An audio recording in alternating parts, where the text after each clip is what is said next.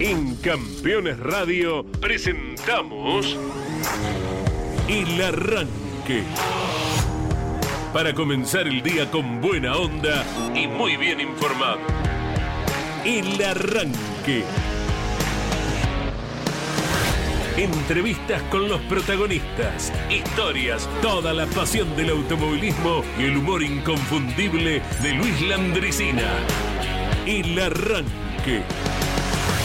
Con la conducción de Andrés Galazo y la participación de Leonardo Moreno e Iván Miori.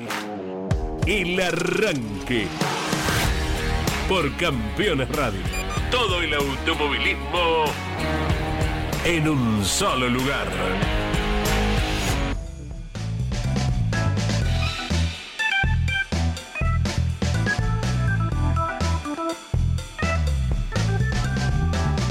Buenos días. Da gala de nuestro estado físico y de salud el hecho de que soportemos estar ayer con 30 grados y hoy con 10. Sí. Más o menos, ¿verdad? ¿Me equivoco en la diferencia? Sí, sí, no solo eso, sino si usted me mira, ya cualquier cosa da gala de nuestro estado físico. ni hablar. Subir las escaleras todos los días aquí hacia el estudio, también, por ejemplo, y respirar de forma normal cuando uno llega a su meta. Pero sí es cierto lo que vos decís. Es impresionante el cambio de temperatura. Eh, y ni hablar si mirás el resto del país, ¿no? Nosotros, porque es lo que vivimos acá. Si bien no sufro demasiado el frío, cuando bajé del auto sin camperita digo, ¡apa la Ah. papá! ¿eh? ¿Qué pasó acá? Y eso ¿Nos que- robaron el veranito? Y eso que no suele abrigarse, Leo Moreno. Eh, patagónico el muchacho, ¿cómo lo va soportando, don Iván Miorín? ¿Cómo te va, Andy? Buen día. Hola, Leo. Eh, no, bien. A la mañana, antes de, de emprender el viaje hacia aquí, como siempre, saco una vueltita a mi perra. Ajá. Eh, y salí en remera. Dije, ah, mira cómo refrescó. No es que me agarró frío, pero dije, mira vos, cómo, Igual cómo me confío. bancársela. Sí. Y mirar a todo el mundo como diciendo, frío en el sur. no, no, hermano". yo, yo a cara de perro. Eh. La gente miraba y yo, no, yo- yo Es tengo más, calor. yo agarro y calor. me ventilo un poco. Como Sí, sí, estoy sí. diciendo, frío en Tandil, chicos. Yo solapeaba un poco la remera como para demostrar que tengo calor, ¿viste? Sí, sí. Quienes encendemos la radio temprano es una sana costumbre, creo. Eh, ya nos informamos acerca de qué Sí. temperatura, si hay viento que Sí. incide en la sensación. Bueno, hay que hacerle frente a todo, todo tipo de situaciones. Sí. Y pedimos, como tenemos varios oyentes en la provincia de Córdoba, a ver si nos dan la buena noticia de que ha llovido. Alguna noticia de lluvia tenemos. Mm. Sí. Eh, tendrían que caer baldes y baldes y toneladas y barriles de agua en Córdoba y en los lugares que se necesitan por un motivo y por otro. Claro. Lamentablemente por el tema de los incendios en Córdoba. Así que le pedimos alguna corresponsalía a nuestros gentiles oyentes Claro. ¿sí? que están más cerca del tema, a ver si nos dan alguna buena noticia. Lo ¿verdad? peor es que hay alerta meteorológico de vientos Sí, fuertes, que es una combinación Es una- letal. Una, tobera, es Eh, terrible. ¿Usted es patagónico? Sí, yo me considero como Feliz tal. día, entonces. Muchas gracias, muchas Hoy gracias. es el Día de la Patagonia en nuestro país. Es cierto, ¿Eh? es cierto. Día de la Patagonia Argentina. Feliz día. mi Muchas amigo. gracias, Leo. Eh, por eso hemos preparado mm, la temática del arranque en torno a la Patagonia. Así que si no les molesta me voy yendo a... Que es a dónde van el fin de semana. Claro, a ¿no? propósito, Claro. el, TN, el TN visita el Calafate. eh, tenemos una consigna preparada, un tema musical con respecto a la Patagonia. Así que hoy, más allá de esta nota que tenemos Sí. eh, asignada en torno a una competencia que se va a desarrollar el fin de semana, que no es puntualmente en la Patagonia, sacando esa nota, todo va a girar eh, alrededor o en torno a esa bellísima Sí. zona de nuestro país, Sí, a la Patagonia bueno. argentina. Eh, no es la Patagonia, pero es la Patagonia de la provincia de Buenos Aires. Sí, prácticamente. Tienen climas medios parecidos, el sur oeste de, de la provincia de Buenos Aires, eh, mucho, de mucho viento, digo que por allí es una de las características. A usted dicen la Patagonia, viento, eh, más allá de nieve, depende, es tan ancha, tan, tan ancha, tan larga que no es lo mismo la Patagonia de Río Gallegos con la Patagonia de Bariloche, ¿no? Son dos Patagonias totalmente distintas, pero bueno, y hablando de viento, eh, siguen los fuertes vientos en el Calafate donde el TN va, pero eh, pareciera que irán disminuyendo con el correr de los días eh, para al menos tener, disminuyendo ráfagas de 20, 30, ¿no? No sería nada. A 48, 50, 60 que están pronosticadas para el día de hoy, que ayer también fue bastante ventoso el sur de nuestro país, donde ya está apostado gran parte del movimiento del TN que viaja hacia el Calafate, ¿no? Correcto, como el Top Race lo hace a Paraná, como el Rally argentino se estará instalando en Coronel Pringles. Es ese el automovilismo del fin de semana y lógicamente que cada integrante le, se va preparando para el lugar que le corresponda para brindar del mejor modo posible eh, todo lo que vaya ocurriendo en los escenarios del país. eh. Em, le propongo poner en marcha la consigna Propóngame. porque cada minuto cuenta. Y por si después nos llegamos a, a ir por las ramas con, con el profesor, temas mecánicos que nos encantan, ¿eh? ojo, no, no estoy diciendo lo contrario. mismos. Día de la Patagonia, decía Leo. Sí. Vaya preparando el teclado del celular, el chat de campeones radio. Blackberry, esos botoncitos ¿Te chiquititos acordás? que los hizo el mismísimo demonio. Nunca tuve uno. No, Una no, sola no, vez, pero por, moda y fue la peor decisión que tomé en mi vida. Nunca me gustó. Eh, pilotos de la Patagonia. ¿Sí? Sí. Lo ponemos en Oh. marcha ya. Pero dígame uno solo. Eh, uno claro. solo. ¿Por qué? La idea es, porque yo tengo Hacer un censo, ¿quiere usted? más o menos, la, yo tengo hoja y lapicera. Sí. La agarro con la mano izquierda y quiero anotar su respuesta. ¿sí? Una sola, no me vengan con un listado de, em, por ejemplo, lo- los Abdala, Grelo. No, no, elegí uno. Bien. Ojo, de la categoría que guste. Eh, sí, claro. Porque quizás hay muchos que nos van a decir Por supuesto. del automovilismo zonal y está perfecto. Y es más, si lo saben, Cante. lo cual sí, la localidad ¿sí? de, de cada piloto. Y agréguenle al menos en qué categoría o ha corrido Sí. o lo está haciendo el, Exacto. el protagonista zonal. Así nos nutrimos un poquito, lógico. Cosa de, de acá hasta las 11, cuando estemos terminando el programa, Sí. ver y contar cuántos pilotos llegamos a hacer en esta hora de programa. Bien, perfecto, ¿sí? me gusta. Uno solo, díganos. Bien. Al 11 44 75 0000. Por supuesto, nosotros tendremos nuestros candidatos. Ya que lo mencioné, yo ya voy con Agrelo, por ejemplo. Está bien, ¿no? y- Hoy piloto de TC, hizo la escalerita de la ACTC propiamente dicha. Él es de Radatili, en la provincia de Chubut. Mira vos. Bien.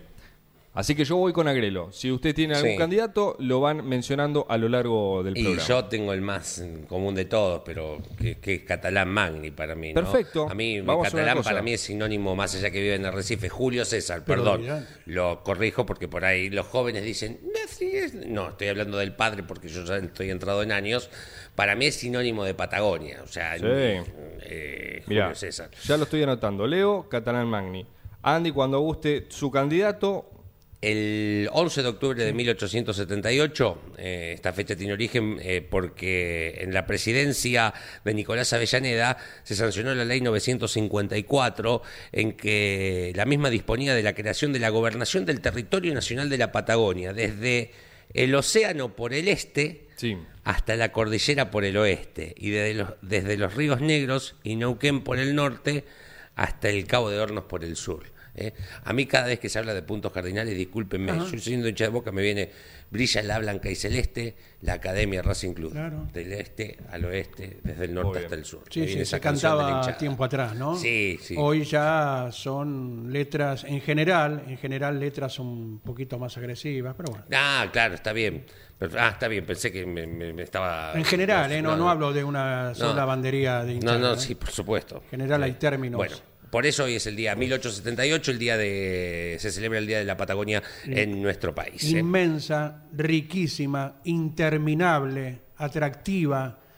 ¿Cuántos calificativos le podemos poner Sí. y nos vamos a quedar corto a lo que es la Patagonia en su conjunto? Ya que dijo riquísima, Oh. hoy es el día del dulce de leche Oh, internacional. No me lo diga porque yo También. tengo devoción por el dulce de leche. ¿Saben cuántas toneladas de dulce de leche se hacen por año en A nuestro ver, país? A ver, No, toneladas. no, soy- soy muy Toneladas. malo, Soy muy malo para, para eso. toneladas. Un- una de esas toneladas me corresponde, así que las otras las... Bien. a ver, a ver, a ver. Para, mientras Eh, piensa Andy, sí, eh, sí, yo, yo devoción a, a tal punto que hay veces mm, que me agarra hambre a la madrugada y... Te levantás y... Sí, sí, y del pote, ¿eh? tres cucharadas, eso- una atrás de otra y no, no puedo. sí. no Los puedo. números ¿Qué, que eh, les voy a dar. ¿Puedo. ¿puedo Sí, dar? por favor, sí. 500 mil. Y no sé, me voy a guiar por Andy, yo te digo 300. No, 100.408 por año. 100.408 mil kilos. Bien, cada claro. 100.408 multiplicado por mil, ¿verdad? Claro, exactamente. Per cápita, ¿cuánto consume el argentino Oh, no sé. por año? Dos kilos. Entre 3 y 3.200 Mira. Claro. ¿eh? per cápita. Sí, sí, sí. Por año, cada persona Entre sí, 3 sí, y es 3 un promedio, ¿no? Sí, ya sea, uno, ya sea cucharadas como nosotros o incluidos en alfajor, Claro, torta. eh, exactamente. Torta que no tiene dulce de leche no es torta Claro. para mí. Eh, de, ahí, de ahí una frase del automovilismo, ¿no? Es buenísima. Sí. No, no, no, pero es excelente. Que a tal piloto le llaman dulce de leche. ¿Por ¿Por qué? qué? Porque están todas las tortas. Me parece de un ingenio. De un ingenio. Simpático, por lo menos simpático. Fantástico, porque no es fácil. eh, porque se utiliza en automovilismo, por sobre todas las cosas, ¿no? Digo, de, de una lucidez. Eh, perspicacia fantástica.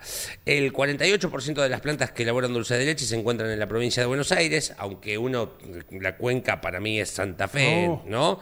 Pero el 48% de las plantas se terminan eh, se- en la provincia de Buenos Aires, el 19% en Córdoba, el 2% en Entre Ríos, el 3% en La Pampa y el 2% en Santiago del Estero. Santa Fe aporta el 16,1% y el 14,6% del volumen de leche cruda que es destinada a la elaboración del dulce de leche. Mm, ¿Qué hay de cierto de aquella mm, leyenda que cuenta Leo? Creo que el año pasado la marcamos. eh, mm, de cómo se fabricó, cómo se inventó el dulce de leche. Lo estoy supuestamente, sí. supuestamente, lo que yo escuché eh, Sí. o leí, la cocinera de Rosas, De Juan Manuel de Rosas. de Juan Manuel de Rosas, que estaba calentando leche, Sí. hirviendo leche y que se le termina pasando Claro. y queda Una especie de caramelo Una especie de caramelo y ahí fue cuando se inició, era como la- la- la- el primer boceto del dulce de leche. eh, Después sí, bueno, sí. fue mutando. En principio, o sea, al menos que me estén mintiendo el libro que estoy leyendo, que es la historia de la comida en Argentina.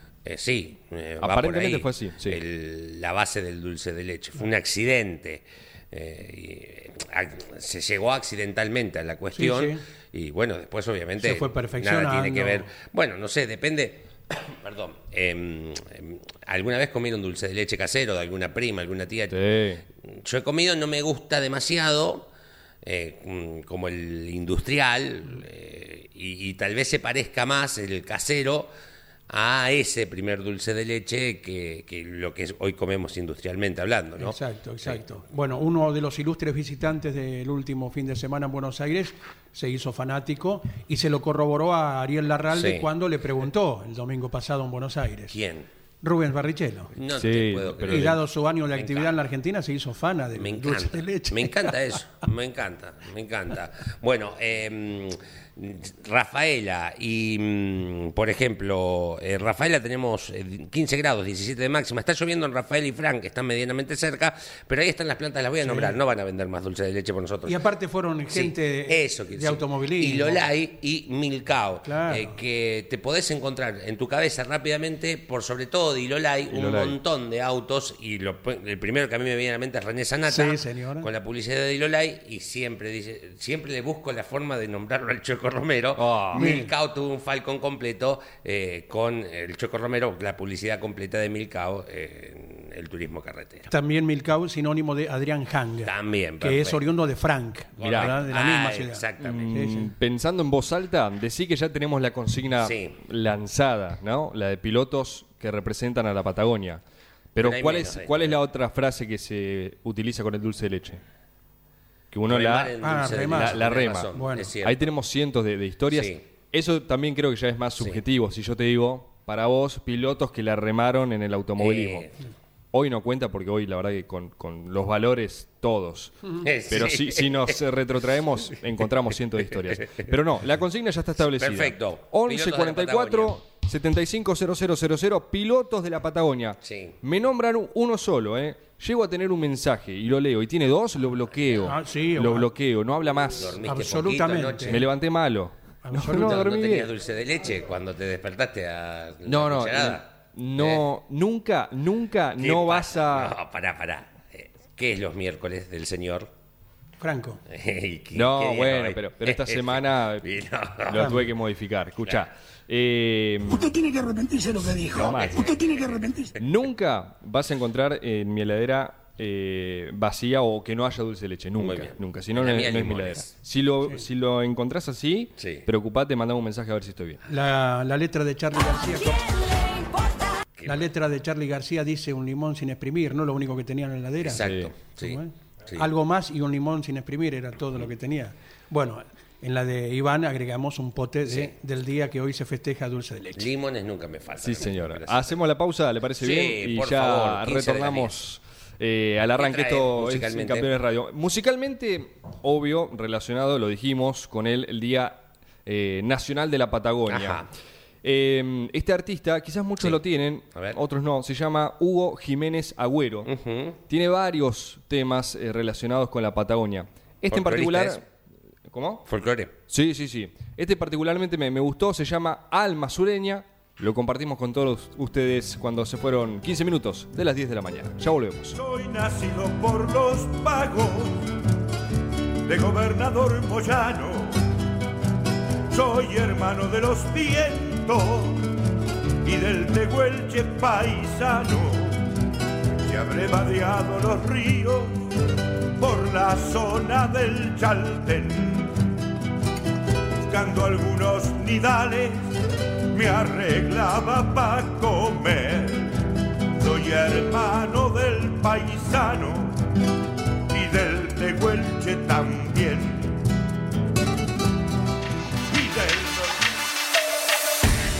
Comunicate con este programa. Deja tu mensaje de texto o voz al WhatsApp de Campeones Radio.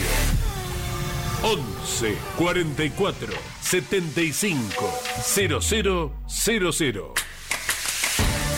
El arranque por Campeones Radio. Todo el automovilismo en un solo lugar. 19 minutos de las 10 de la mañana, ya leemos mensajes al 11 44 75 000. 12 grados tenemos en la ciudad autónoma de Buenos Aires, vamos hasta los 17. Humedad, muchachos, 17. 60. ¿cómo 17? 60, bien.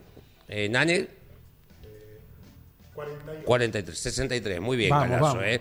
Hoy me tocó, Si nos vamos para Pringles, tenemos 11 grados de temperatura en estos momentos, pero una sensación térmica de 7, normal, eh, y menos 1, temprano. eh, 13 grados la máxima para el día de hoy. Tendría que estar soleado, eh, se va a ir seminublando con el correr de las horas. Pero eh. tenemos un informe de lujo para Sí, compartir ya señor, mismo. ¿eh? Claro que sí. Estamos en diálogo con el señor intendente de Coronel Pringues, Lisandro Maskin. Bienvenido a Campeones Radio. Llegamos a cada rincón de la Argentina y el mundo. Buen día. Buen día, ¿cómo están? Saludos para toda la mesa. Bueno, bueno, hombre de automovilismo, hombre de gestión y qué actividad se les aproxima, Lisandro. Bueno, tenemos, ayer hicimos la conferencia de prensa de presentación de la carrera, este fin de semana, el rally argentino, acá en Pringles, por primera vez. Pringles es muy fierrero, Pringles es muy del rally. Eh, estas van a ser, desde que se corre el rally moderno con la, con la metodología actual, la carrera número 51 que se corre Claro. acá en Pringles. Sí, señor. Así que, pero es la primera vez que se corre una carrera exclusiva del campeonato argentino. A fines de los 80, principios de los 90 se corrían eh, algunas se corrieron algunas carreras eh, entre el campeonato nacional y el campeonato bonaerense en ese momento, pero eh, una carrera pura del campeonato argentino eh, nunca habíamos tenido y la verdad que es un hito eh, fantástico porque es la primera división del rally en una ciudad eh, y en una zona tan tan fierrera y tan eh, realista. Sí, señor, sí, señor. Riquísima tierra, además, Coronel Pringles, de la cual, bueno, haremos luego un ping-pong para conocer bien qué hay todo alrededor de la ciudad a nivel de, de riquezas. Y habrá seguramente representantes locales, Lisandro, corriendo, como puede ser vuestro caso. Eh, yo fui, fui navegante, eh, ahora ya eh, lo acompañé a mi padre que se retiró en marzo en la, por el campeonato del sudoeste bonaerense, eh, pero bueno, ya hace algunos años que, que no navego más, pero sí, he formado parte de la, de la familia del rally de la provincia de Buenos Aires y un poco más allá también, así que bueno, eh, por supuesto que ahora me toca más desde el rol como intendente y de tratar de dar una mano a la Asociación de Rally de Coronel Pringles, eh, que es eh, el ente organizador de esta carrera. Sí, Pero señor. bueno, acompañando en todo lo que podemos. Otra hoja de ruta te toca leer por estos tiempos.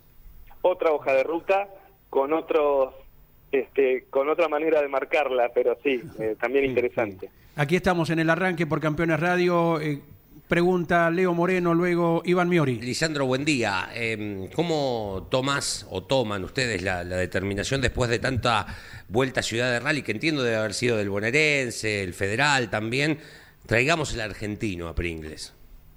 Bueno, eh, la, la cuestión llega por uno de los pilotos que lo está corriendo, que es de acá de Pringles, eh, que ve una ventana de oportunidad, ya que se había caído una fecha en otro lugar del país, Sí. y le ofrece eh, al presidente del rally argentino, eh, a Fernando Escarlata, la posibilidad de hacer la carrera acá en Pringles. Eso fue hace aproximadamente un mes, un mes y algo. Sí. Me, automáticamente Juan Galduro, que es el piloto que, que me llama, que es de acá de Pringles, eh, me llama y me dice, che, está esta oportunidad, vamos a ver si, si podemos hacerlo. Así que se dio ahí la posibilidad entre la Asociación de Rally, que tiene una enorme tradición y experiencia Sí. en organizar carreras, eh, varios eh, entusiastas que han corrido en otros momentos eh, y algunas empresas auspiciantes y el municipio acompañando Claro. en lo que puede, entre todos eh, tratar de que no, no desperdiciar esta oportunidad y que la carrera se haga.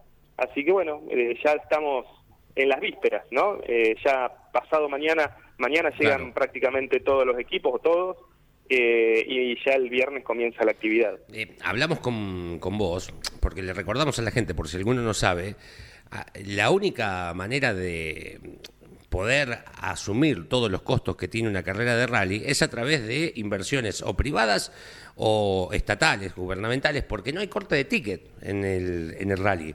Entonces, eh, vos tenés que, eh, para que el rally vaya a Pringles, vaya a Pila, vaya a donde, Madariaga, donde vaya, tiene que haber un, un movimiento privado, pero por sobre todo los que se ponen al hombro esto son las intendencias a sabiendas de toda la ciudad que va a ir hacia Pringles y la publicidad en turismo que esto significa y de que además de hablar del rally argentino, se va a hablar en todo el país de Pringles. Exactamente, bueno, mira, a ver, eh, desde el punto de vista eh, económico es un esfuerzo enorme, muy pero muy grande. Eh, ahora, ¿cuál es la, llamémosle, cuál es el rédito para que, cuál es el rédito para que eh, esto se justifique y que Pringles está en, eh, va a estar en boca de un universo de personas muy importante dentro del ámbito automovilístico, pero también lo comienza a exceder eh, que van que vienen o que van a conocer Pringles gracias a esto. Y Pringles Claro. tiene muchas cosas. Yo ahí me pongo no la camiseta de, de, de Pringlense. Pringles es un lugar hermoso, hermoso, muy lindo, eh, con un montón de cosas para ofrecer a quienes vienen a visitarnos. Por supuesto que, que estos eventos eh, son magníficos y va a venir, está ya todas las plazas hoteleras completas, están todas las plazas de, de los alquileres por día completas y se están alquilando eh, a través de la página, a través de las páginas de las redes de, de la Asociación de Rally, generando nexos entre a, casas particulares que las, Claro. las van a dejar, casas y departamentos particulares, que los dueños los dejan el fin de semana para que se pueda hospedar gente que va a venir de afuera, así que va a estar la ciudad repleta de, de gente, que tanto los que vienen con la organización, los que vienen a correr y los que vienen a, a ver la carrera, y eso es eh, una manera de hacer conocer nuestro, nuestra ciudad y nuestro distrito eh, muy pero muy importante. Que usted, que yo esté hablando ahora con ustedes también lo es. Estas cosas nos ayudan a nosotros muchísimo a difundir las bondades que tiene, que tiene nuestra ciudad, que son muchas. ¿Cómo te va, Lisandro? Buen día. Iván te saluda. Para Hola, Iván. conocer, ¿qué tal? Em, para conocer mm, los caminos que se van a transitar, cuántos han cambiado desde aquella última visita del rally argentino, eh, las características de los mismos, cuántos tramos son, para aquellos que quizás no siguen tan de, de- tan de cerca o tan a fondo el rally, pero viven en Coronel Pringles o cerca y les interesa y quizás lo ven por primera vez este fin de semana. ¿Cuántos tramos, las características de los, eh, de, los caminos y demás? Bueno, se corren, eh, hay tres tramos el día sábado, eh, que se corren dos veces cada uno, y tres tramos el día, el día domingo, que se corren también dos veces cada uno. Eh, para más, más detalles, eh, está todo en las redes del el Rally Argentino y en las redes de la Asociación de Rally de Coronel Pringles, pero para hacer un, un, un, un somero avance y que yo les pueda contar, eh, tenemos un tramo de prueba especial Sí. eh, en el dique Paso de las Piedras, que es un lugar bellísimo para correr, no va a estar abierto al público por una cuestión medioambiental, Ajá. se consiguió la autorización de, del agua, eh, la autorización de la Autoridad del Agua de la provincia de Buenos Aires, pero por cuestiones medioambientales no va a estar abierto al público y hay un montón de requisitos de seguridad, porque es el, el embalse del dique Paso de las Piedras es quien, quien da agua Bien. potable a las ciudades de Bahía Blanca y de Punta Alta. Así que para evitar cualquier inconveniente se han tomado un montón de medidas. Pero los pilotos van a correr en lo que para mí, que yo corrí muchas carreras en la provincia de Buenos Aires, es eh, el camino más lindo para correr rally que tenemos en la provincia, es fantástico, eh, muy pegado, muy cercano a las sierras,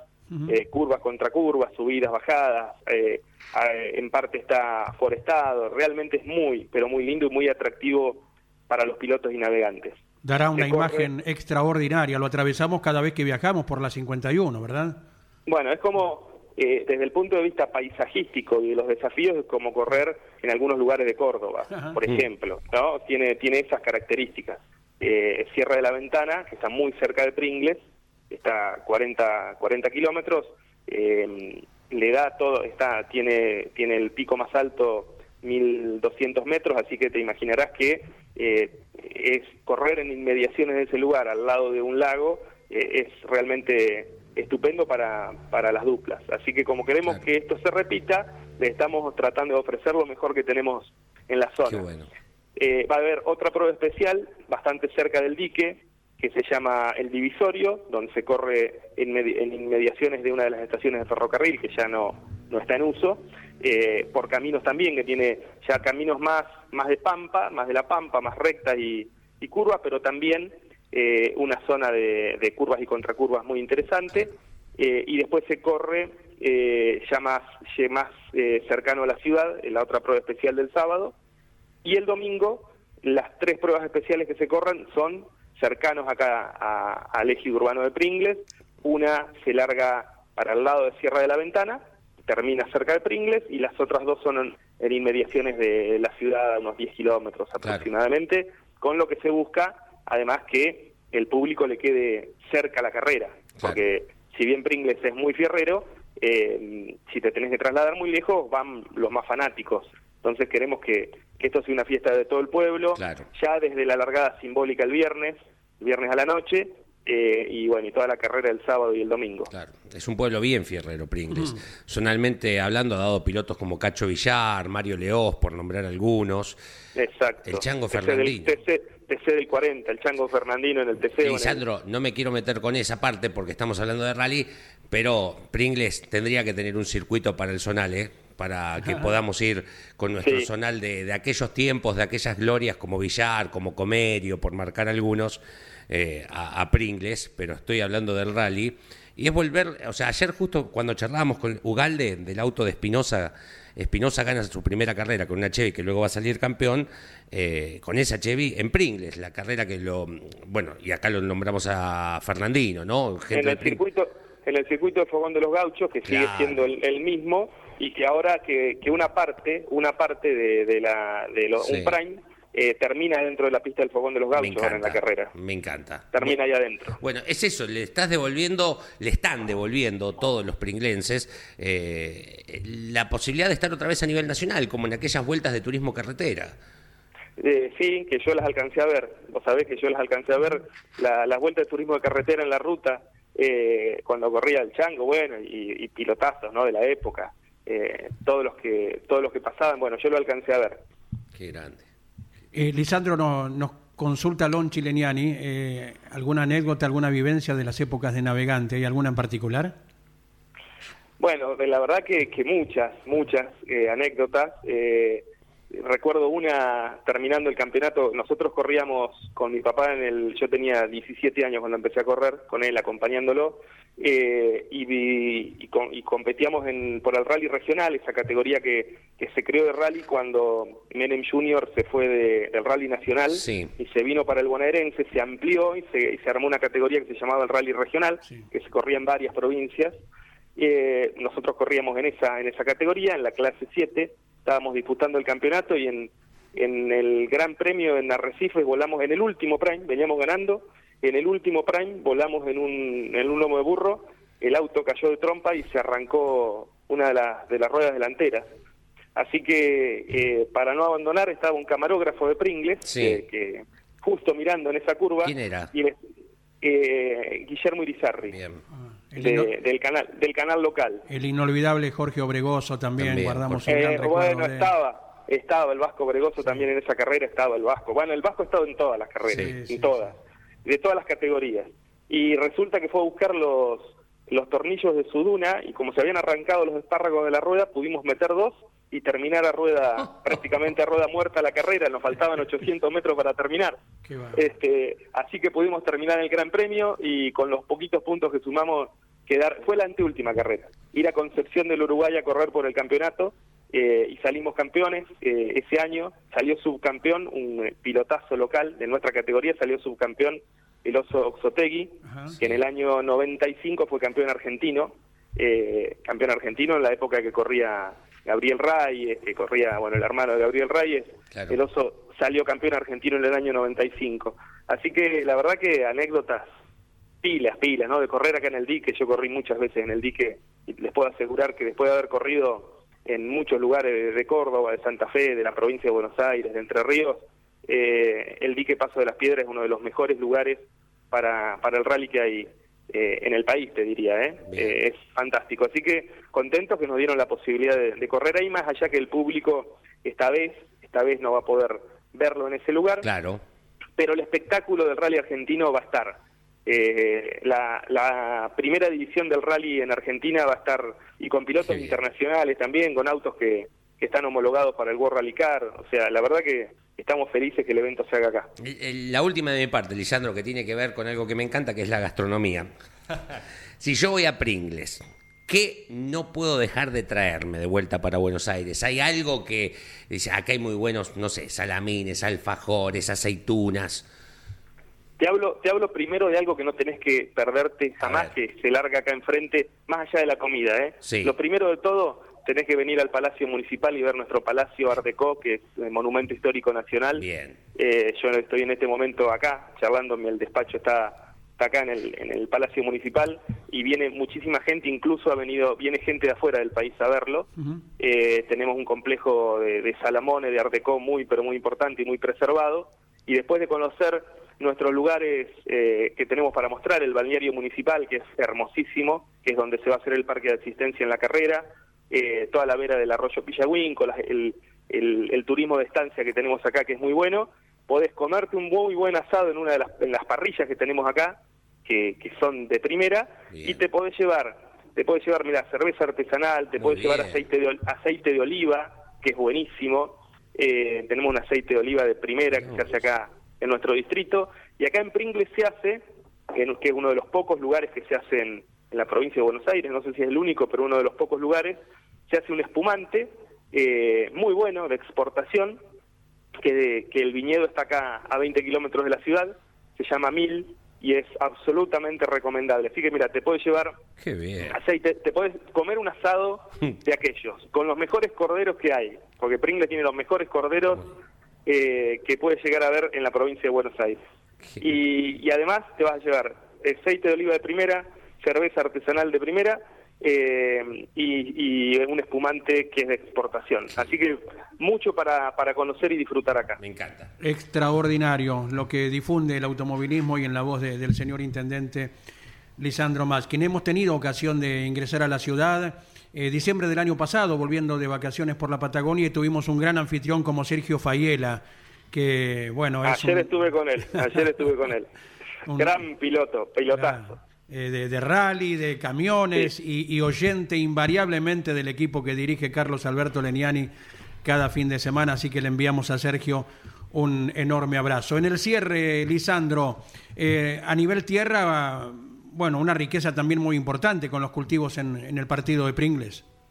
Esta es una zona agrícola-ganadera, eh, muy cercano a la sierra, nuestros mejores campos están cercanos a la sierra, y, y a medida que nos vamos para el norte, la zona es bastante más baja y, y ahí tenemos la parte ganadera, pero indudablemente la actividad agropecuaria acá es, es parte de la cultura, ¿no? Eh, la, la parte, lo- todo lo tradicional, la producción agropecuaria, más allá de que hay otro montón de actividades en el distrito, eh, de, de comerciales, industriales, la actividad com- eh, agropecuaria es la más tradicional de todas, uno de los motores de la economía local, y las actividades tradicionalistas, acá está muy arraigada la tradición, tenemos instituciones tradicionalistas. Voy a pasar, voy a aprovechar a pasar un chivo, ya que ustedes me van a dar la oportunidad. A fin de noviembre tenemos la, la fiesta, eh, la septuagésima quinta fiesta del Fogón de los Gauchos. El Fogón de los Gauchos es una entidad tradicionalista Totalmente. que hace una fiesta de tres días fantástica, que viene gente de todos lados, y que además tiene la mejor tropilla de, de caballos de jineteada del país. Eh, es una, una tropilla conocida a nivel país, eh, que, y, a- y es el anfitrión de esta fiesta, así que el último fin de semana de noviembre, si ustedes quieren venir a comer los mejores corderos, eh, los choris, lo, lo- la tapa, los, los sándwiches, bueno, eh, todo eso, además en un marco de una fiesta donde va a estar cantando el Indio Rojas, donde va a haber una jineteada de primer nivel, eh, último fin de semana de noviembre acá en Pringles. Espectacular, queda dicho y ya mucha gente lo habrá anotado en su agenda. En la región van creciendo los parques eólicos. ¿Pringles tiene o en proyecto tal vez? Pringles no tiene en su territorio, sí, muy cerca, eh, y hay proyectos para, para acá, ojalá en algún momento se concreten. El principal problema es eh, las líneas de transferencia, ¿no? Ajá. Todas las, las líneas de alta tensión para transferir la energía, pero eh, las condiciones eh, las condiciones climáticas están dadas para que lo tengamos. Exactamente. Lisandro, mil gracias por el contacto. Un especialista en la materia como es Marcelo Rondina nos estará cubriendo para Campeones Radio y Radio Continental durante el fin de semana. Lo esperamos que, que va a ser muy, pero muy bienvenido y gracias por darnos una mano en difundir la carrera ¿no? del rally argentino este fin de semana, pero también las bondades de Pringles. Desde ya que sí, nos interesa sobremanera cada sitio de, de nuestra riquísima Argentina. Abrazo grande, buen, buena actividad. Un abrazo para todos los muchachos de la mesa.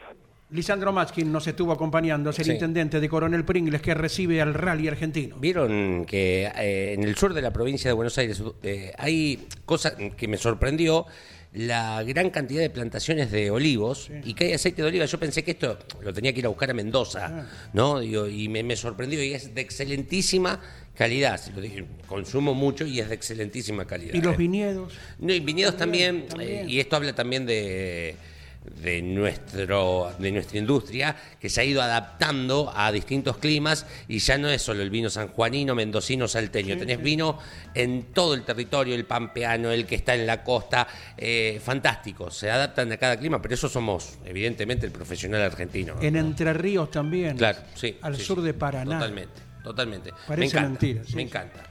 Bueno, Vamos con mensajes. 357 mil mensajes con Muchos, 387. muchos, pero vamos a cumplir con todos. A ver. 11 44 75 000. Sí, ya señor. llega el profesor Alberto Juárez. ¿eh? Yes. Em, repetimos la consigna. Hoy es el Día Nacional de la Patagonia en nuestro país. Por ende, le pedimos a ustedes que nombren Sí. un solo piloto, elijan uno, Yes.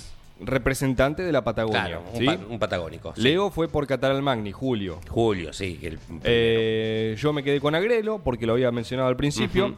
Andy, ¿ya tiene el suyo? Sebastián Gómez, Perfecto. Dale. Santa Cruz, ¿no? Santa Cruz, Muy bien, uno de los locales Gómez. el próximo domingo en TN, clase Excelente. 3. Bueno, tengo a, a mi hermano que también participa, ¿Qué dice su Antú. hermano? ¿Cómo se llama tu Antú, eh, A-N-T-U, Antú, nombre Usted mapuche. tuvo el nombre más Y porque yo nací- normal de... Normal no, perdón. Me rectifico. Más tradicional. Sí, ah, se entiende, se entiende. más tradicional. Y bueno, tocó. Sí. Eh, va por Juan Cruz Benvenuti, claramente, representante neuquino. Eh, así que lo tenemos a Benvenuti también. Gerardo de San Martín de los Andes, Sí. también obvio participa. Escucha este, Rubén, eh, perdón, Rubén Grucho Blanco, ¿sí? Oh. El de Coronel Dorrego. Dorrego, sí, sí, sí.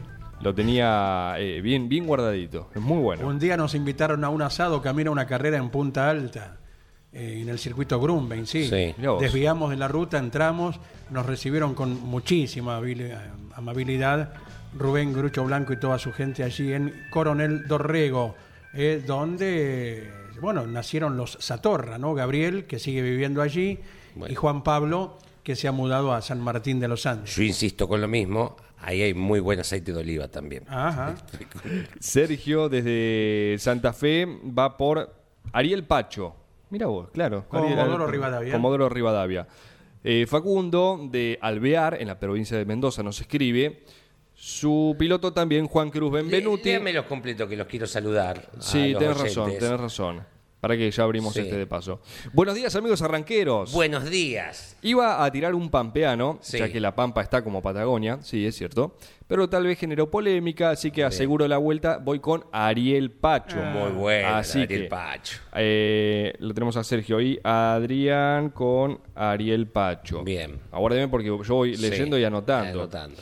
Y tengo cargando el celular, entonces estoy Está bien, medio perfecto. incómodo. Sí. Hola, arrancadores, buenos Hola, días. buenos días. Eh, pilotos de la Patagonia, el actual campeón de TC, Manu Ursera. Correcto. Y no sé cuántos campeones patagónicos habrá. Saludos, nos dice Germán, estamos anotando, nos escribe desde Bahía Blanca, Sí. fue por Ursera, que es Bueno, ahí- San Antonio Oeste, la provincia de Río Negro. Hay un campeón que es abogado y escribano, si no me equivoco. Abogado seguro. Y creo que también se recibió de escribano. Sí. Neuquino él. ¿Quién es? Camilo, Camilo el nombre. Sí, Ah, claro. Echevarría. lo bueno. hicimos en Quién habla hace Y- poquito. Y, Catalán también es campeón. El pingüino. Claro, de Turismo TN. Nacional. Sí, señor, sí. sí, señor. Sí. Tenemos otro, eh, mm, a ver. Quedaba Bueno. por decir Echevarría Sí. de TC Pista, Ah, perdón. Sí, sí, sí. 2014. Correcto, correcto. Gracias, Guido. Mañana, ¿eh? Buen día. Eh, granizo en Venado Tuerto Mirá. y zona. Ah, Poca bueno. agua. Nos dice Luis, Ah, creo que es Luis Ante el pedido de cómo viene el clima en Córdoba, si. Exacto. Bien. Luis de Venado Tuerto. También va por Ariel Pacho, el piloto de Comodoro Sí. Rivadavia. Eh, ¿Y qué agrega? Avance de Caleta Olivia. Bamse de Caleta Olivia. Ah, Bien. Pero vamos a anotar a Pacho como primera respuesta. Está bien, pero como Pacho ya estaba, si querés Ah, sí, sí, lo- lo anotamos, lo anotamos. Bien. Vance era antiguo preparador de, en la época Bien. inicial del TC2000, era de por aquí, de la zona norte del Gran Buenos Aires, creo que Olivos o aquella región, Coco Bamse. Coco. Eh, Bamse. no, no quita de que haya algún apellido idéntico como protagonista, ¿verdad? Eh, tenemos otro. Buenos días, amigos arrancadores. Buenos días. Acá en Córdoba Capital, Sí. y entiendo que en las sierras también, cayó un chaparrón de menos de media hora. Sí. Mientras, desde las 9, los aviones se prestan a reconocer la zona de Punilla Sí. para reconocer focos aún activos. Sí. Ayer la luz del sol amarilla por el humo era una imagen muy triste. Saludos desde Fede Larrea. Eh, perdón, saludos Fede Larrea desde Córdoba. Sí. Y por la consigna va con Renzo Blota, que también Bien. estará presente este fin de semana en el Calafate, en la clase 2 del Bien, TN, ¿no? Claro perfecto. está. Renzo Blota con doble T. Muy bien. Me gusta. ¿Tenemos más? Yo mientras uno tanto le voy y- leyendo, nos dice Daniela Reguerena desde Balcarce, eh, no sé si entra en el rango de piloto patagónico, pero Iván Palotti viene de Bahía Blanca, compite en el, en el TN de la costa y hace un montón de kilómetros eh, desde el sur de la provincia. Eh, corre en el TN de la costa que el fin de semana, hace fin de semana y fracción atrás corrió en La Plata, hace unos cuantos kilómetros. Uno más y estamos con el profe. Uno más. Juanjo de Caseros dice, este es para vos, Andy. Hola campeones, un piloto patagónico que me encantaba, Andy lo recordará, es Tito Abdala. Merched. Exacto, del viejo TN. Sí, sí, Sí. en la época de los Gazelle, sí, sí. Bien. Ha aparecido en alguna carrera también. Eh, bueno, eh, hay mucho patagónico que sigue eh, en actividad de un modo u otro. Cristian Tiskiewicz es uno de ellos, ca- como dueño de equipo o corriendo en el zonal. El que ahora se vinculó a José Manuel Ursera y está con él en cada categoría es Javier Moreiro, Sí. de Allen, Río Negro, que también eh, fue piloto durante muchos años. Hay muchos, much- muchísimos personajes. Si bien la Patagonia en sí, siempre a la distancia vemos que no tiene una población uh, en relación a otras eh, ciudades de Argentina, pero si nos pones, ves en una cuestión como esta, te Totalmente. pones a nombrar Claro. protagonistas, No terminás más. no terminas más. Es más, estamos haciendo un corte porque lo tenemos al profesor en línea, pero nos quedan, Claro. nos quedan mensajes por leer. Gracias a todos. Claro. Lo podríamos comprometer al profe con la consigna, ¿no? A ver a, a quién tiene en mente. Sí, como protagonista de aquel tiempo o de este piloto eh, patagónico, el profesor que también es un gran amante de la región. Buen día, Alberto Juárez, ¿cómo estás? ¿Cómo te va? Andy, a vos, a, ahí lo escuché a Iván, a Leo también, estará Claudio Nanetti Sí, señor. esperando. Eh, bueno, mira, eh, a quien me enseñó a manejar en el ripio, A ver. El cabezón. Pérez Nonemacher. Exacto. Sí. qué piloto y qué persona, ¿no? Tremendo, tremendo. realmente. Papá, eh, tenemos la suerte de, de- de conocerlo con, con mi familia. eh, es, eh, uno de sus hijos, Francisco, Sí. es gran piloto de, de karting, ahora está incursionando en el TC Neuquino. Todos los veranos nos encontramos eh, en el mismo camping, Ajá. así que tenemos eh, cientos eh, de, de horas con, con su familia, los Pérez Nonemacher. Ah, bueno, te, después vamos a pasar el dato, porque lo tengo, de, digamos, desubicado a, a, a Pedro Nonemacher. Sí, sí, sí, cómo no, cómo no, profe. ¿Y qué te Pilotazo, dijo, profe? diría. ¿Qué te dijo del ripio? ¿Cuál es la clave fundamental? Además de no hacerse el Colin McRae. Bueno, primero, primero es ser muy suave conocedor, Bien. ¿no? Muy suave conocedor. Y generalmente los caminos de ripio en la Patagonia son bastante planos, ¿está bien? Ujú. Entonces me enseñó el por qué, eh, por la mano real, eh, el auto tiene una exigencia tremenda de suspensión y amortiguación, porque queda, por así decir, una especie de pianito hacia atrás con caída a 90 grados, ¿no? Del piso. Entonces, siempre que la visibilidad te lo permita, Sí. y manteniendo esa, digamos, esa suavidad para las aceleraciones, el contramano es la mejor vía de tránsito. Bien. Una tontería, pero bueno. Eh, sufre menos la parte mecánica, no se te agota el amortiguador, que generalmente por la mano te quedas sin amortiguación y eso después te compromete con subirse al asfalto, ¿no? Y teniendo bien atento, como hay que hacerlo cuando funciona ese ripio, Sí. es jamás acelerar en curva. Bien. Otra de las cosas, ¿viste? No hay que acelerar nunca en curva, ni tracción trasera ni delantera. Yo ya no acelero en curva ni en la calle. Cuando me dijiste que cuide la homocinética, Sí. que no me haga... Yo ya, cada vez que voy doblando, lo dejo con el envión. No, no, no me va a doblar en punto muerto, don Leo. No, no, porque Ah. tengo caja automática, Ah. pero voy con el envión. Una vez que está bien derechito, digo, empecé a cu- cuenta, me dijo que se rompe la homocinética, esto debe valer una fortuna y con lo que está el dólar hoy, y entonces recién derecho empiezo a acelerar. bueno, eh, muy buena medida mecánica. bueno, ¿ustedes dirán o saco un tema yo? Saque un Bien, tema. bien, has visto mucho el fin de semana, por ejemplo, Alberto, ¿no? ¿Cómo? Has visto mucho de, de novedoso el fin de semana. Sí, sí, sí. Especialmente mm, el, el tema de los frenos, ¿no? Eh, fíjate que trajo bastante complejidad para los pilotos del 13-2000, ninguna para el tocar. Y esto tiene que ver. La mascota. Tranquilo. está Sí, acá sí, está renegando. reclamando No el almuerzo. Sí. No, bueno, te digo. eh, ocurre que de pronto el, el Stock Car es, eh, es el, te diría, el mejor auto de la categoría turismo de América. ¿Está bien? Y te involucro todos los autos de turismo. ¿eh? O sea, porque tiene prácticamente la tecnología eh, de un auto eh, puro de carrera, un monoposto, ¿de acuerdo? Aplicada únicamente, a diferencia de lo que es un monoposto, es que el motor lo tiene adelante, pero no tan adelante, lo tiene metido dentro del habitáculo, porque siempre los pesos de un auto Sí. tienen mejor comportamiento dinámico cuando están eh, instalados entre el eje delantero y el eje trasero. ¿Te das cuenta? Sí, señor. Eso te permite llegar a tener un 25% mm, teórico, a veces real, real, de apoyo en cada una de las ruedas. ¿Está bien? Entonces, con eso usás la capacidad de frenado en las cuatro ruedas. Sí. Cuando frenás, frenan las cuatro ruedas parejo, al distribuirlo de esa manera, sufre menos y te doy un valor numérico. En el mismo circuito, en el mismo circuito, los autos de supercar, de supercar, de stock car, llegaban a una temperatura, eh, la máxima, que se sensaba 600 grados centígrados, centígrados. Mientras que en TC2000 llegaban a 900. ¿Te das cuenta? Sí. O, o sea, eh, tengamos en cuenta que una combustión tiene distintas distintas temperaturas las combustiones, pero más o menos la nafta está en el orden de los 1300 grados, un TC2000 llegaba a 900, por supuesto. Alteraba absolutamente todo lo que tiene que ver con la pastilla y con la adherencia de la pastilla a la base. ¿Está bien? Bueno, entonces eh, uno tiene que tener presente eso. Lo que pasa es que el TC2000 tecnológicamente hablando, por más que digan que sea la categoría más tecnológica, en lo que es el sistema de suspensión y demás, es vetusto. ¿Te das cuenta? Sí. Tiene un eje rígido atrás.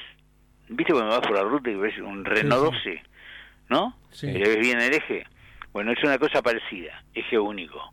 También lo tienen, ojo, también lo tienen los autos de más pequeños y del segundo segmento, autos de calle, salvo algunos muy especiales, ¿no? El segundo segmento, que son aquellos que de pronto de características deportivas. Siempre para el auto le cae mejor la suspensión independiente en las cuatro ruedas, pero aún así, aún así, hay tecnologías distintas.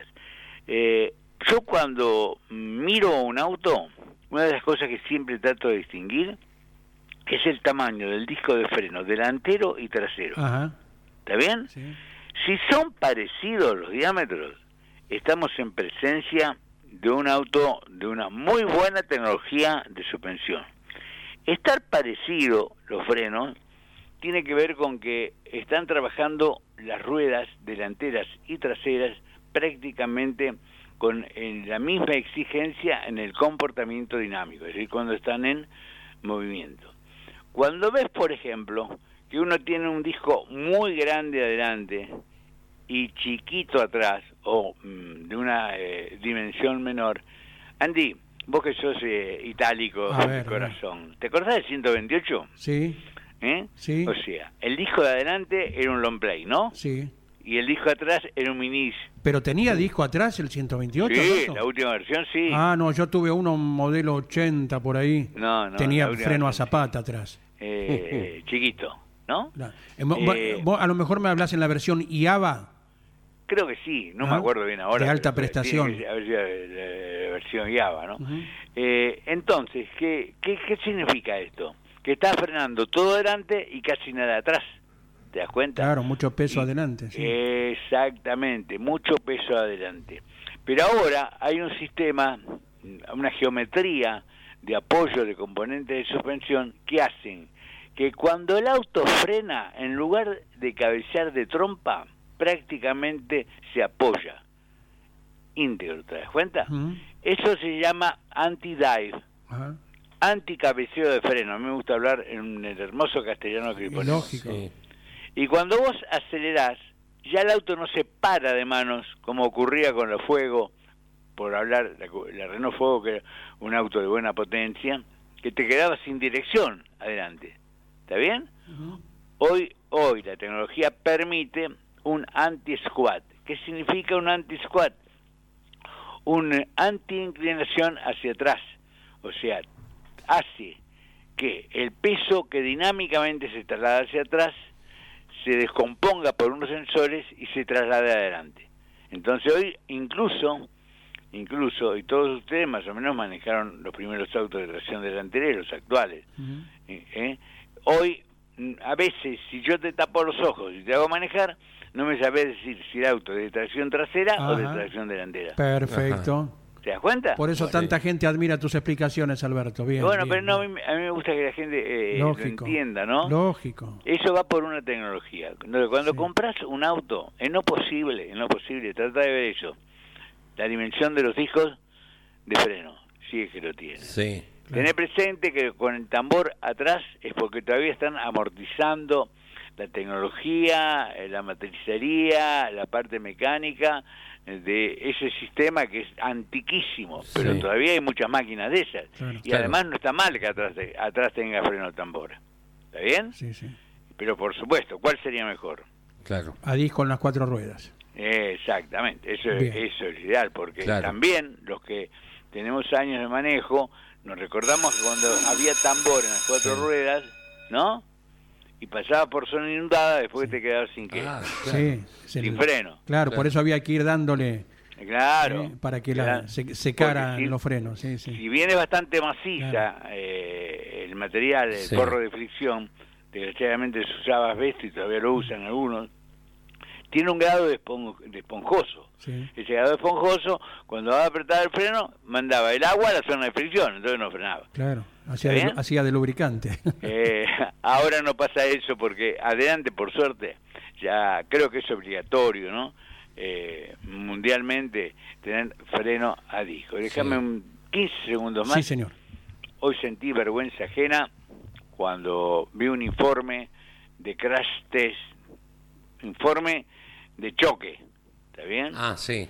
Eh, hay un producto argentino que sacó cero, ¿está bien? Sí. Sacar cero significa que prácticamente no cumple con ninguna de las cinco normas más exigentes que tiene para seguridad. Y en esto va la vida. Lo que lamento es que lo siguen fabricando. Bueno, ¿Está bien? perfecto, profesor. Queda dicho en la voz de un especialista. Abrazo enorme. eh, eh, Hasta buen cada fin momento. de semana, buen viaje, Andy. Sí, sí. Y espero que encontremos una muy buena carrera, bastante mejor que la que padecimos el domingo pasado. Nuestro equipo estará, lógicamente, en Coronel Pringles, en Paraná y en el Calafate. Alberto, abrazo grande. ¿eh? Qué bueno. Igualmente para todos ustedes. Gracias, profesor. Muy bien, señores. Eh, 58 minutos ya de las 10 de la mañana, señores. Los miércoles, eh, esto es un libertinaje total en horario, ¿eh? Así Ah. que todavía tenemos un rato largo. Disculpe, Quédense. Ariel Dinoco, por favor. que- 11, 11 grados tenemos en la ciudad autónoma, bajó un cachito, sí, 11 grados tenemos en la ciudad autónoma de Buenos Aires. Vamos hasta los 17, en un ratito les recorro dónde va a haber actividad el fin de semana, cómo va a estar el clima. Don Luis Landricina llega al arranque por Campeones Radio. Este cuento que voy a contar me lo contó un judío de Santa Fe. A propósito de las maquetas que se hicieron en el sainete criollo, fíjense que para hacer el italiano hicieron un cocolich, el Tano Genaro. Para hacer al árabe hicieron un turco Salomón que ve- vendía en todas las obras de radioteatro, Beine, Beineta, Jabón, Jaboneta, era un eslogan muy conocido para todas las obras que hubo. Además le decimos turco a los árabes, como se le dice ruso al judío.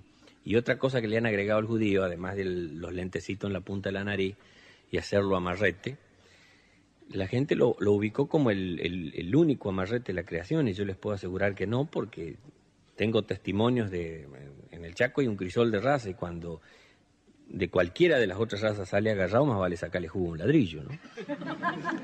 Cuando sale agarrado sale agarrado, no importa de dónde venga la herencia. A tal punto, fíjense que nosotros teníamos un, un turco que tenía tienda en la zona, mal llamado turco, por supuesto, tenía tienda. Y bueno, este, no tenía cajón en el mostrador para que no le vean la plata. Cobraban la pieza del fondo. Y tenía colchón, para mi entender, no cajón, porque cada vez que esos billetes veían el sol, los, los del cambio, San Martín cerraba los ojos. Y este cuento, este cuento que me contó este de Santa Fe, es a propósito de los que tienen fama de agarrado, los devotos de la Virgen del Codo.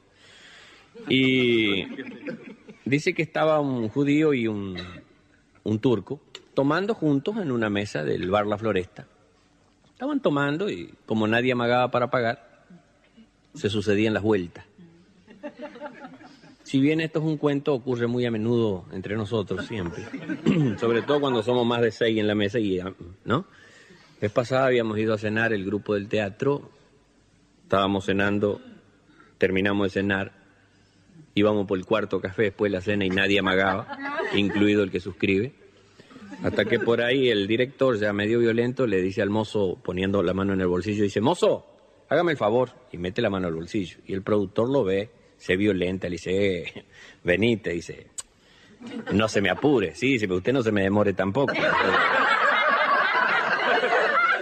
Y llevábamos, este, estos, eh, estos buenos señores que estaban en la mesa del bar La Floresta, llevaban dos horas y media tomando y nadie, nadie amagaba, no había pagado ni una vuelta. Entonces, dos horas y media tomando sin que nadie pague, la situación llegó a, a- a un límite. Y se puso tan tensa que en un momento dado la voz del turco inunda el ámbito del bar La Floresta como para que lo escuchen de todos los rincones. Casi con orgullo la voz del turco dice, Mazo, trae el cuenta, el turco va a pagar últimamente. Al otro día en todos los diarios de la zona, en primera plana, se leía la siguiente noticia. Anoche en el bar La Floresta, turco enloquecido mató a ventríloco judío.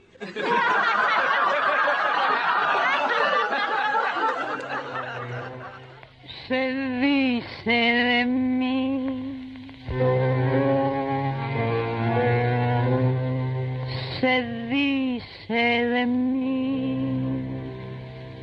Se dice que soy supiera que camino a lo malevo, que soy chueca y que me muevo con un aire compadrón, que parezco leguizamo, mi nariz es puntiaguda, la figura no me ayuda y mi boca es un buzón.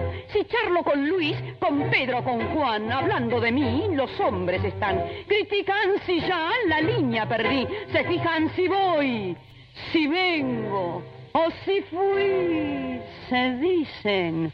Muchas cosas, mas si el bulto no interesa, ¿por qué pierden la cabeza ocupándose de mí? Yo sé que muchos que desprecian comprar quieren, y se mueren cuando piensan en mi amor.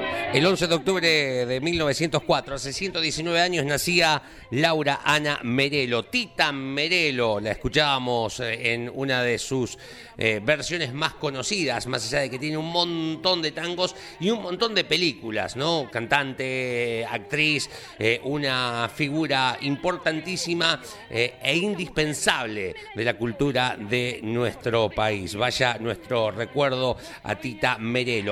11 44 75 000. Buen día, queridos eh, amigos del arranque. Con las disculpas del caso, me voy a apartar del tema del día y regreso al de ayer. Eh, ¿Qué era el de ayer? Ya que se me había plantado una duda mm, que la pude aclarar y con respecto al auto de Osvaldo. Ah, el de Osvaldo Sasso, el lo- de los números 10. Cuando falleció, corría con el Falcon amarillo, que fue un 9 de octubre, y con el número 10 era el Falcon blanco. Ahí va. Perfecto, se adjuntan placas fotográficas. Me encanta esto. Nos dice Luis de Pilar. ¿eh? Muchísimas gracias. Eh, ¿Qué más? Eh, upa. Buen día. Este lo, le- Buen lo día. leímos, corría. Ah, lo de Vance. Eh, aclara en, en cuanto al de Caleta Olivia. Corrientes en el 65. Preparó motor inyección. John Nuxen es su nombre.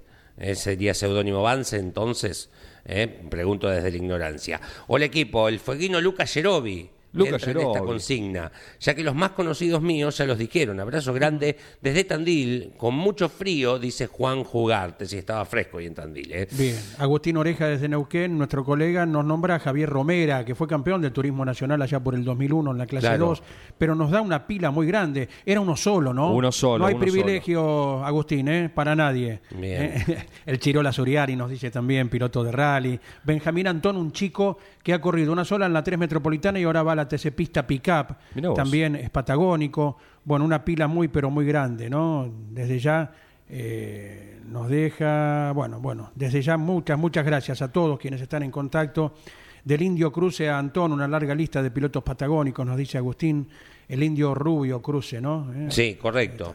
Eh, buen día, pregunta Buen José día. Manuel. Pregunta, buen día, no lo afirma, lo pregunta. Ah, lo está preguntando. Mucho viento arriba del Calafate. Estoy en el yacimiento del Cerrito, 5 grados por acá, y aporta el cacique Blota, o José Muñiz, porque creo que ya lo teníamos. A él también le decimos a nuestro oyente feliz día, porque es patagónico, ¿no? Que siempre Cierto. nos escucha allí desde el sur. Cierro, eh, háganse un Papa Nicolau, eh, muchacha. Sí. Dice genia Tita, nos aporta Horacio eh, vía mensaje, que era una de las frases eh, más conocidas de Tita, que falleció, en- para redondear, en el 2002 ya, eh, mucho tiempo. A las 12, el equipo que dirige Sí. Carlos Alberto Leniani viene con la tira. Correcto. puntualmente al mediodía. Después de Tarafa, a las 2 de la tarde, llego con motor informativo zonal. Y a las 15 estamos junto a Pablo Zárate, horas previas del TN, rumbo al Calafate. Aquí estaremos con el programa de la categoría. Mil gracias a todos. Hasta mañana. Campeones Radio presentó El Arranque. Entrevistas con los protagonistas, historias, toda la pasión del automovilismo y el humor inconfundible de Luis Landricina. El Arranque. Con la conducción de Andrés Galazo y la participación de Leonardo Moreno e Iván Miori. El Arranque por Campeones Radio. Todo el automovilismo en un solo lugar.